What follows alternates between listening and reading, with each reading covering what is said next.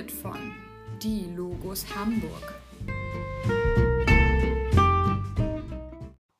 Hey, wir sind Luna und Sarah und wir sprechen heute in unserem Podcast über die klientenzentrierte Gesprächsführung. Sie wurde von dem Psychologen Carl Rogers entwickelt.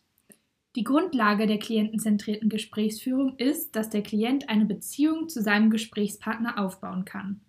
Dafür benötigt es bestimmte Basisvariablen, damit der Patient oder die Patientin seine Gefühle und Bedürfnisse selbstständig wahrnehmen und eigenständig daraufhin die Veränderung anstreben kann. Die Basisvariablen erklären wir im Folgenden. Die sind einmal Konkurrenz, positive Wertschätzung und einführendes Verstehen. Dann fangen wir mal mit der Basisvariable Kongruenz an. Diese verlangt vom Therapeuten oder von der Therapeutin, dass er möglichst authentisch ist.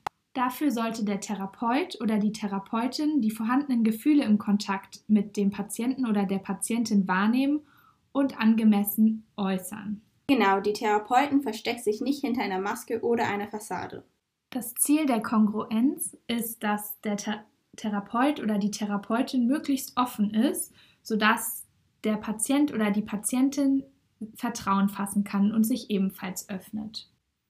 Dadurch entsteht eine wechselseitige Interaktion zwischen Patient und Therapeut. Kongruenz kann der Therapeut oder die Therapeutin umsetzen, indem er oder sie keine Rolle spielt, also sozusagen keine Maske aufhat, wie Sarah uns eben schon erzählt hatte. Außerdem kann der Therapeut Kongruenz umsetzen, indem er oder sie Ich-Botschaften verwendet, sich selber Fehler eingesteht und auf Fragen zu der eigenen Person mit dem richtigen Verhältnis von Nähe und Distanz eingeht. Das war es auch schon zur Kongruenz. Also kommen wir jetzt zur nächsten Basisvariable der positiven Wertschätzung. Die besagt nämlich, dass der Therapeut oder die Therapeutin den Patienten oder die Patientin uneingeschränkt mit all seinen Aussagen und Verhaltensweisen akzeptiert. Aber der Therapeut muss nicht alle Äußerungen zustimmen. Also kann eine Meinungsverschiedenheit entstehen, die die Beziehung nicht beeinträchtigt. Der Patient erfährt anhand von Stimme, Mimik, Gestik und Körperhaltung, dass der Therapeut ihm eine nicht an Bedingungen gebundene Wertschätzung und Einteilnahme entgegenbringt. Durch die positive Wertschätzung kann Angst und Verteidigungsverhalten abgebaut werden. Danke, dass du die positive Wertschätzung so gut und kurz zusammengefasst hast. Jetzt kommen wir auch schon zur letzten Basisvariable und zwar dem einfühlenden Verstehen.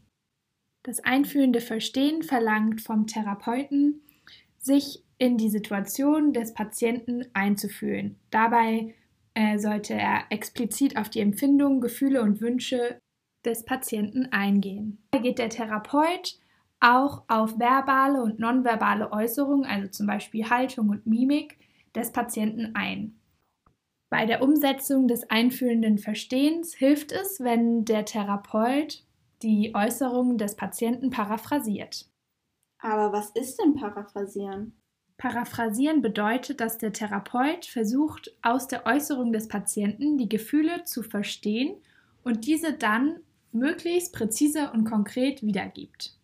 Aha, also habe ich das richtig verstanden, wenn ich jetzt ein Beispiel gebe, wie zurzeit ist viel los an der Arbeit und ich fühle mich unter Druck gesetzt, dass der Therapeut antwortet, es kommt ihnen so vor, als wären sie schon gestresst und schaffen fast nichts. Ist das so richtig?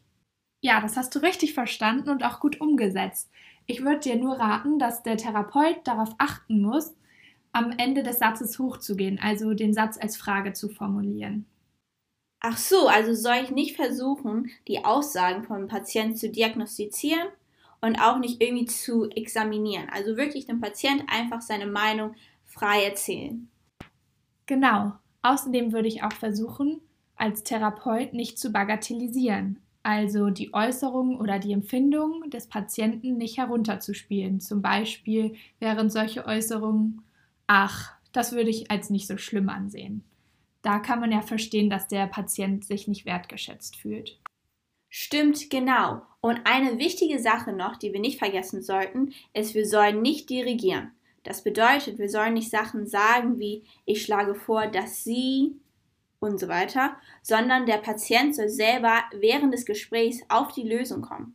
Sehr schön, das war doch ein guter Exkurs. Aber kommen wir nochmal zurück auf das einfühlende Verstehen, denn da wird vor allem paraphrasiert, um das Gespräch für den Patienten zu strukturieren und einen roten Faden in dem Problem zu erkennen.